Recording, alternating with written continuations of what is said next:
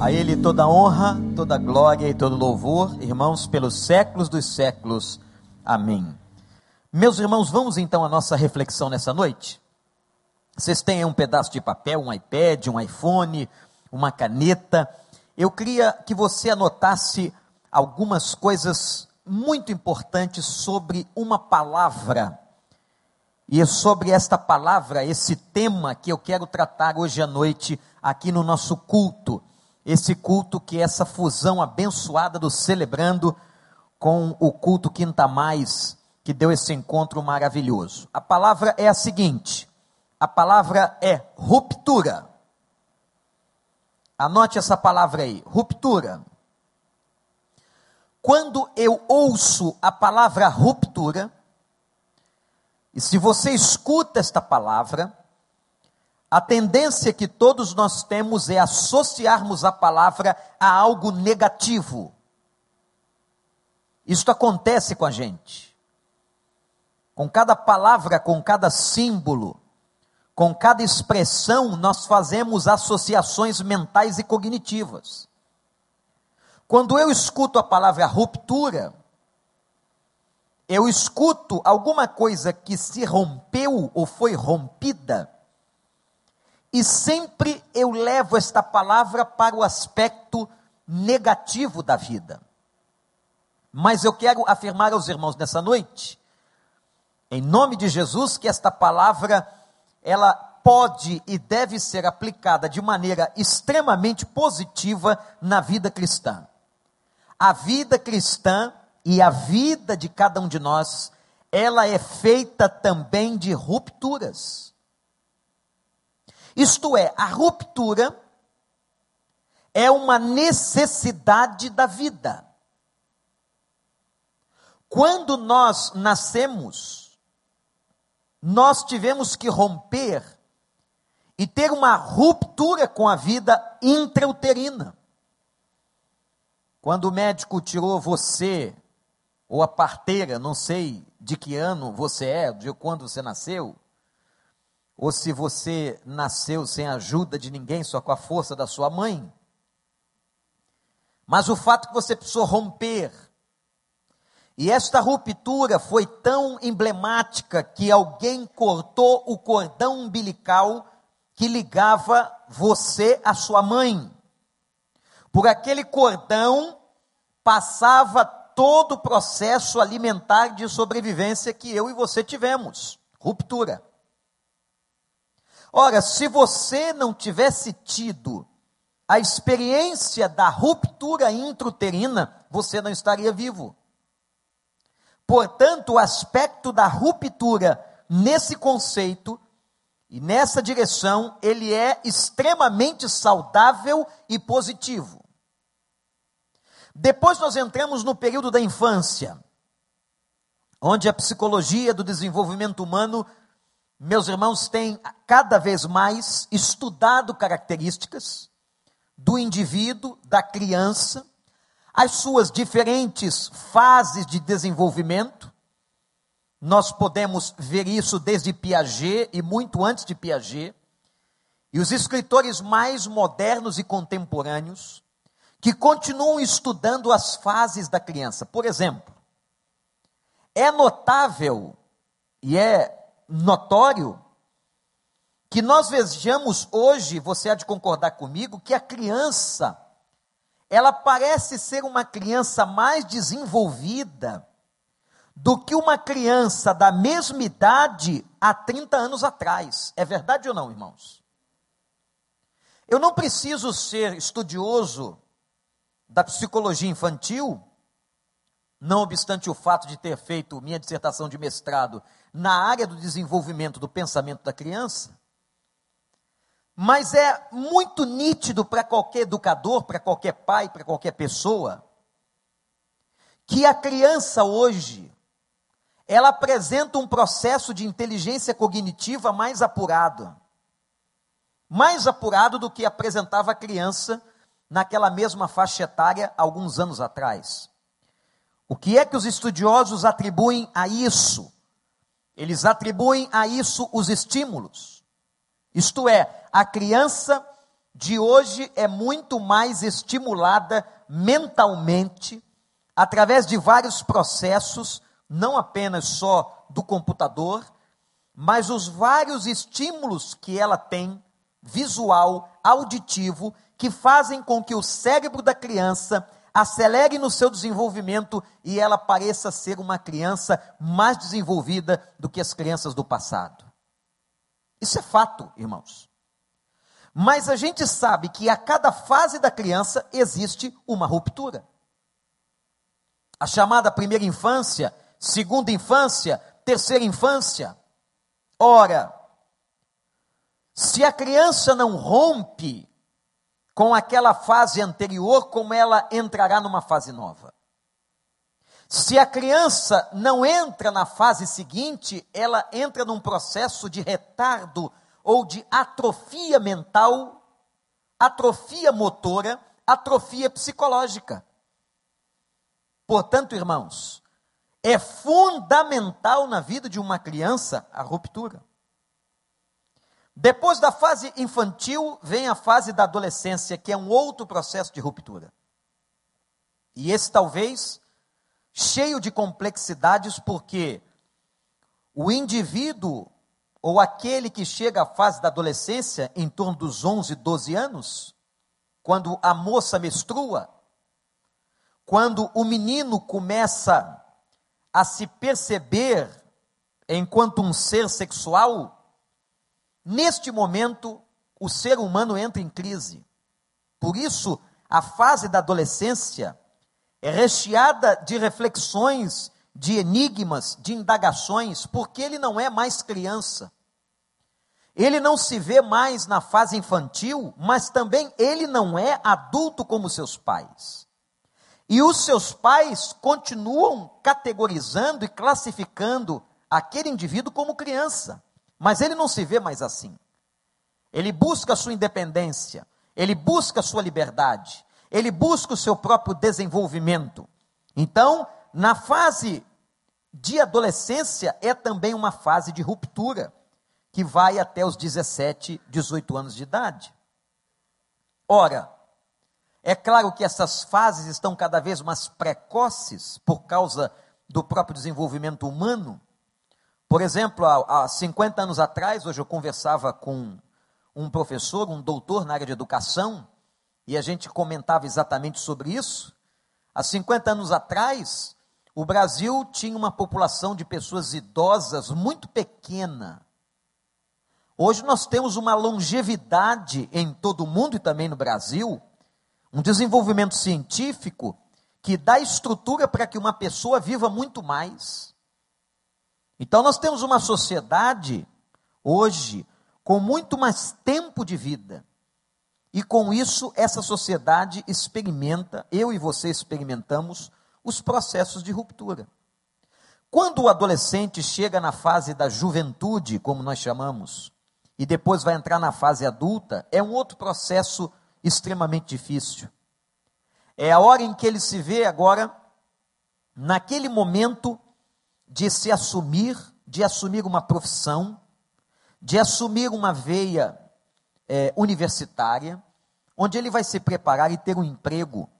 Ele vai escolher alguém para o casamento. Ele vai começar a se relacionar afetivamente. Ele vai se desenvolver.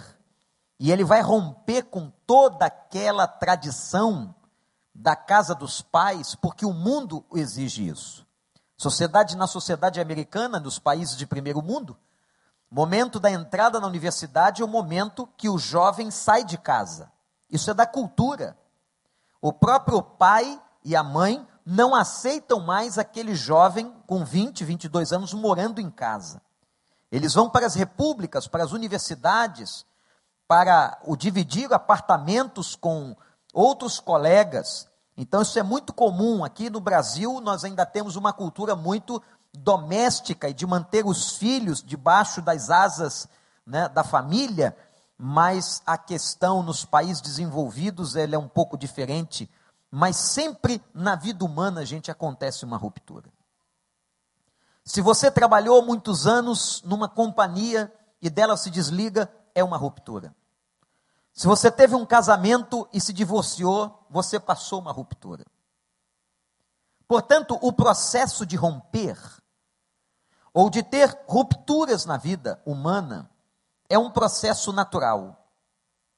Agora, deve esse processo gerar crescimento. Eu quero ler com os irmãos um texto de 2 Coríntios, capítulo 5. Um texto para mim muito rico, 2 Coríntios 5, 17 e 18, onde o apóstolo Paulo ensinando a essa igreja, essa cidade ficava na Grécia Antiga, Corinto, uma cidade grande, muito pervertida, muito carnal, com uma sociedade bem desenvolvida, muito literária. Paulo teve muito trabalho com essa igreja. E aqui no capítulo 5 da sua segunda carta, parece que ele escreveu só para essa igreja, parece Paulo ter escrito quatro cartas, duas delas nós não temos. Mas os estudiosos da Bíblia e de outros escritos acreditam que Paulo tem escrito pelo menos quatro cartas a Corinto. E só temos duas em registro como livros inspirados. Portanto, versículo 17: se alguém está em Cristo, é nova criatura. As coisas antigas já passaram, e eis que surgiram coisas novas. Tudo isso provém de Deus, que nos reconciliou consigo mesmo por meio de Cristo e nos deu um ministério da reconciliação. Esses dois versículos de extrema riqueza teológica e bíblica, irmãos, está nos ensinando ou estão nos ensinando verdades importantíssimas. E eu quero aplicá-las aqui essa noite. A primeira delas é sobre o processo de ruptura a necessidade do processo de ruptura na vida cristã. E você talvez pergunte mais, pastor, qual é a necessidade? Em que um crente ou de que um crente precisa romper? Esse processo de ruptura na vida cristã acontece em que natureza, de que forma, de que maneira? Eu lhes digo com toda a tranquilidade, baseado na Bíblia, que, segundo o texto bíblico, o primeiro processo de ruptura que nós precisamos exercer é o processo de ruptura com o passado. Aquele passado pecaminoso, aquele passado sem Cristo, aquele passado de heranças terríveis, e algumas dessas heranças, irmãos, são familiares, mas nem toda herança familiar é positiva, nem tudo aquilo que o seu pai e sua mãe te ensinaram foi importante para você ou é importante para você no sentido de crescimento. Há muitas coisas que eles ensinaram porque receberam assim, e muitas coisas que nossos pais nos passaram passaram também por causa da própria ignorância e muitas dessas coisas elas não são úteis, não são favoráveis, não são abençoadoras e nós trazemos o que chamamos de heranças familiares. Eu preciso ter a competência, irmãos, emocional de saber exatamente discernir entre aquilo que eu devo romper e aquilo que, na verdade, eu não deveria romper porque é algo positivo para a minha vida. Algo que eu devo cultivar. Mas há muitas coisas que nós trazemos na nossa carga histórica, da nossa carga familiar, das nossas experiências, que nós precisamos do processo de ruptura. Romper com coisas do passado é fundamental para uma vida saudável em Cristo Jesus, o nosso Senhor. Amém, irmãos? Romper com heranças malignas, perpetuadas até pelos nossos pais na sua ignorância, devem, meus irmãos, sofrer processos de ruptura. Mas o que acontece muitas vezes? Não sabemos fazer tal discernimento, não rompemos e passamos aos nossos filhos e aos nossos netos as mesmas coisas, os mesmos aspectos errados, danosos, maléficos, que muitas vezes nós recebemos e que não deveríamos ter alimentado em momento nenhum. Portanto, irmãos, se há algo a ser rompido, segundo o apóstolo Paulo, para aqueles crentes de Corinto, era com o passado. Se alguém está em Cristo, ninguém é obrigado a estar em Cristo. Ninguém é obrigado a ser crente. Só é crente em Cristo um ser inteligente que decidiu e deliberou e reconheceu que não pode viver sem Deus, que entrega sua vida ao Senhor, confia nele e vive debaixo do seu senhorio e da sua graça. Ora, se alguém então está em Cristo, se alguém decidiu, se alguém tomou uma decisão de conversão, esta pessoa, diz o texto, agora é uma nova criatura, porque ela foi gerada espiritualmente pelo Espírito de Deus. Na conversa de Jesus com Nicodemos, ele estava ensinando exatamente isso. Nicodemos, necessário te é nascer de novo nascer do Espírito. Quando nós nos convertemos, nós nascemos de novo. É algo tão importante, tão forte, que a Bíblia chama de novo nascimento. Se alguém decidiu estar em Cristo, é uma nova criatura. E aí vem o processo de ruptura. As coisas velhas já passaram e tudo se fez novo. Você não pode querer trazer para a vida cristã, para esta nova vida em Cristo que você escolheu, as coisas velhas do passado, as coisas que te marcaram, as coisas que te magoaram, as coisas que cooperaram para uma formação esquizofrênica, deformada, ruim na sua própria vida, no seu próprio psiquismo. Por isso é importante um exame contínuo um exame continuado de todos nós, em pedirmos a Deus para que elimine da nossa vida tudo aquilo que não agrada, tudo aquilo que é ruim, tudo aquilo que é do inferno, que o Senhor nos ajude a eliminarmos, a rompermos definitivamente, em nome dessa nova vida que o Evangelho de Cristo nos proporciona. Rompa você precisa romper.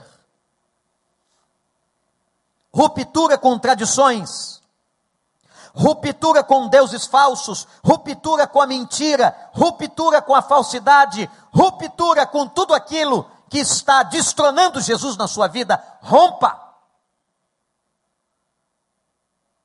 Se há duas coisas inconciliáveis, são querer ser crente e manter os velhos vícios da vida, os velhos pecados, porque Romanos 6 vai dizer: aquele que está em Cristo, que já se converteu, não se conforma com o pecado. Que diremos, pois, meus amados irmãos, permaneceremos no pecado porque a graça de Deus é grande e superabunda em nossas vidas? De modo nenhum responde o apóstolo Paulo romper com o pecado, romper com os vícios, romper com as mazelas, romper com aquela tradição ruim. Isto é processo de saúde que cada crente precisa passar. Eu, você e todos aqueles que não estão aqui nessa noite, precisamos romper em nome de Jesus. Mas tem uma outra coisa que precisa ser alvo de ruptura nesse processo cristão da conversão, que é a ruptura com as pessoas que nos sufocam. E aqui talvez seja mais difícil. Mas, gente, tem pessoas que não acrescentam nada. Tem pessoas que funcionam, às vezes, na nossa vida como mensageiros do inferno. Tem pessoas que, às vezes, batem a nossa porta e não são anjos de Deus. Não são. É gente que muitas vezes pode estar vindo encarregada por Satanás. Encarregada com um propósito específico de te perturbar, de arruinar a sua vida, de prejudicar a sua existência. Mas como é difícil romper com pessoas. Falamos muito aqui de romper em, com vícios, com práticas, com comportamentos, mas talvez mais difícil do que tudo isso seja romper com pessoas. E muitas vezes alguém vai dizer para você, mas nós não temos que ganhá-las para Cristo? Sim, até o momento em que elas quiserem ou negarem essa verdade. Você não pode se associar a alguém que não quer o Evangelho, que nega a palavra, e você está tentando criar vínculos com essa pessoa.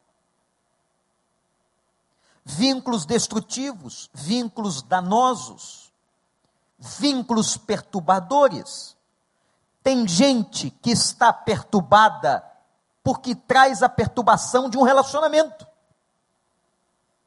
de namoro, um relacionamento de amizade, de uma falsa amizade, na verdade. Ruptura. Uma coisa eu aprendi quando me converti com um crente muito experiente. Ele disse assim: Você vai perder alguns amigos. Eu disse: É verdade. Eu vou perder amigos. Ele disse: Vai. Com o tempo, eu era novo convertido, com o tempo você verá que essas pessoas que hoje se dizem muito amigas, se afastarão de você. Não concordarão veladamente com a sua fé. E meus irmãos, isto aconteceu. Pessoas que debochavam de Deus, que não criam em Deus, que duvidavam da nossa experiência com Cristo, naturalmente foi havendo uma ruptura. Mas esse mesmo irmão sábio me disse: Você perde alguns, mas você ganha uma família e é família de Deus. Você ganha gente nova, você ganha propósitos novos, relacionamentos novos.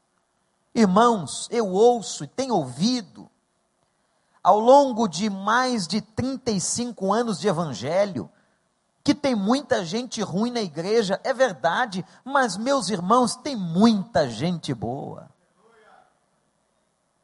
Essa gente boa que nos inspira, que ora com a gente, que nos motiva, que nos dá as mãos, sem qualquer interesse de retorno, essa gente está na igreja de Cristo, salva por Cristo, nossos irmãos em Cristo. Eu não posso deixar que aqueles que são ruins, malévolos, que esses apaguem, sufoquem a beleza daqueles que são bons. Eu quero dizer a você: se você tiver que perder alguns, saiba que no reino de Deus, na família de Deus, tem muita gente boa. Você só tem que pedir a Deus para conhecer, reconhecer, identificar, discernir. Então, a ruptura em duas direções, que eu quero que você saia daqui com isso gravado no coração. Romper com o passado que me destrói com o passado que me marcou e me magoou. Eu tenho que romper com isso, porque isso não te faz bem, isso não me faz bem. Segundo, eu tenho que romper com pessoas. Romper com pessoas que não me acrescentam absolutamente nada e não querem acrescentar, não querem se desenvolver. Deliberam e decidem: eu não quero, eu não vou, eu não creio, eu não aceito. E às vezes são com essas pessoas que nós temos vínculos muito íntimos. Precisamos romper. E o versículo 18 vai falar de uma palavra quase que antagônica à ideia de ruptura, que é a palavra reconciliação. Interessante que ele nos faz romper com algumas coisas e nos reconcilia com outras. Não dá tempo de eu pregar aqui agora, pastor Daniel, mas vamos deixar para uma outra oportunidade. A ideia de reconciliação aqui é maravilhosa porque a ideia de reconciliação comigo mesmo.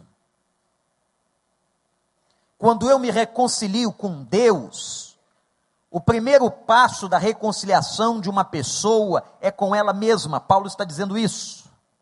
Isto é, ela entra no chamado eixo de equilíbrio. Ela começa a se ver de maneira correta, nem além nem a quem, ela começa a se reconciliar com as suas próprias estruturas. Estruturas que o pecado rompeu, que o pecado partiu e criou em nós, muitas vezes, uma espécie de esquizofrenia. O que é o esquizofrênico? Como o conceito da psicologia diz, é o esquizo, o esquisito. Aquilo que se parte em vários pedaços que é diferente do que é natural, do que é referencial. Há pessoas que são absolutamente diferentes, não porque são cristãs, mas porque são doentes, porque são patológicas.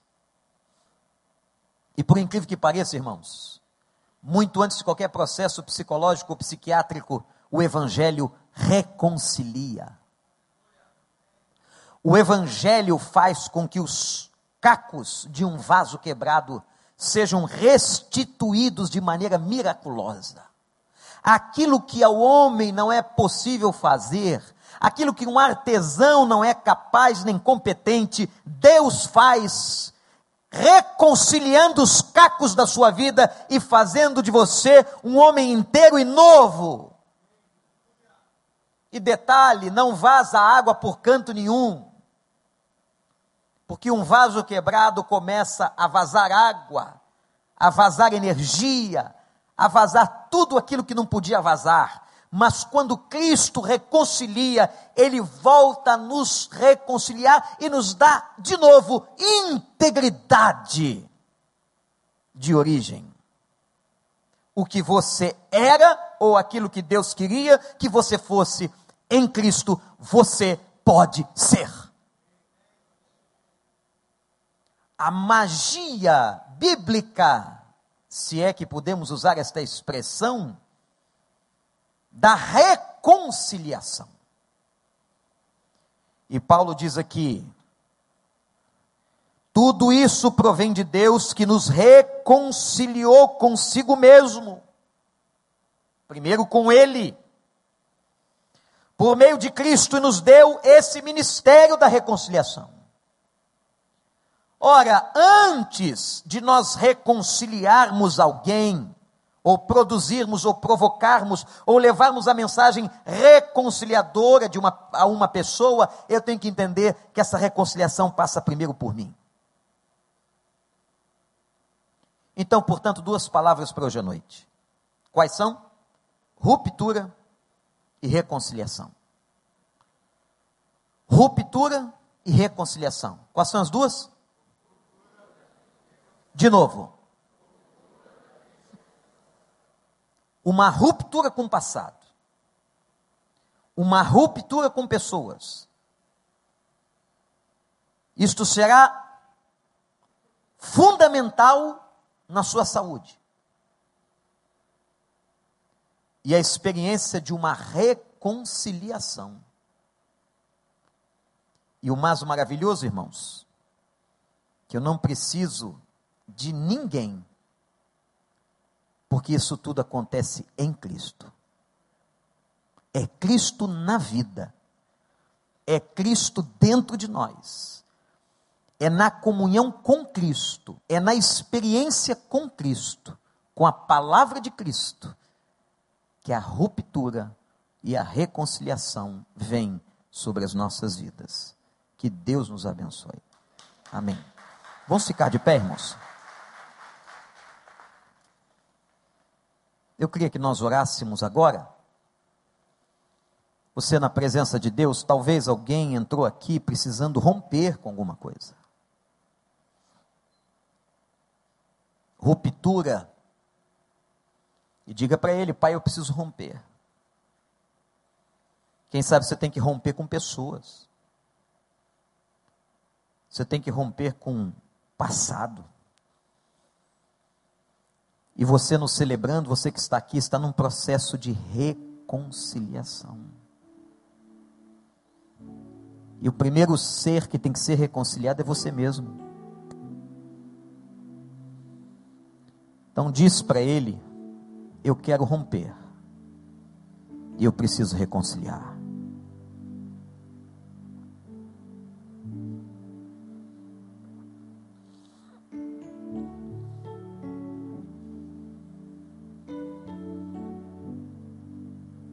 Deus, meu Pai,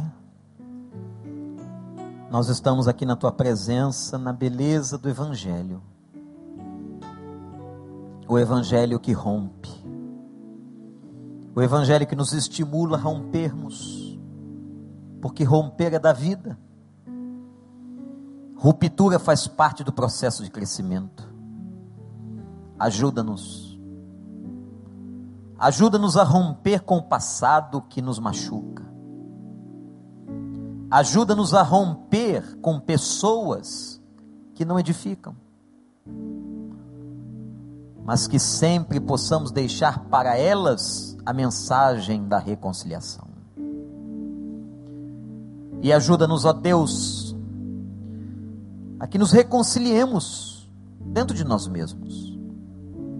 Ainda tem cacos, Senhor ainda é pedaços espalhados. Faz o vaso novo de Jeremias 17 em nós e através de nós. Nós queremos ser este vaso novo, Senhor. Junto os nossos cacos, cacos que a vida espalhou, cacos que o pecado quebrou, mas que a graça de Jesus reconstitui e faz novo totalmente novo, de novo. Louvado seja o nome do Senhor. Em nome de Jesus.